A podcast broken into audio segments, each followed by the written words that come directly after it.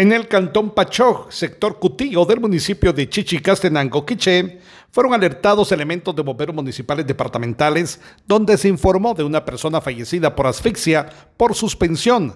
Al llegar al punto, paramédicos evaluaron signos vitales, pero ya no contaba con los mismos.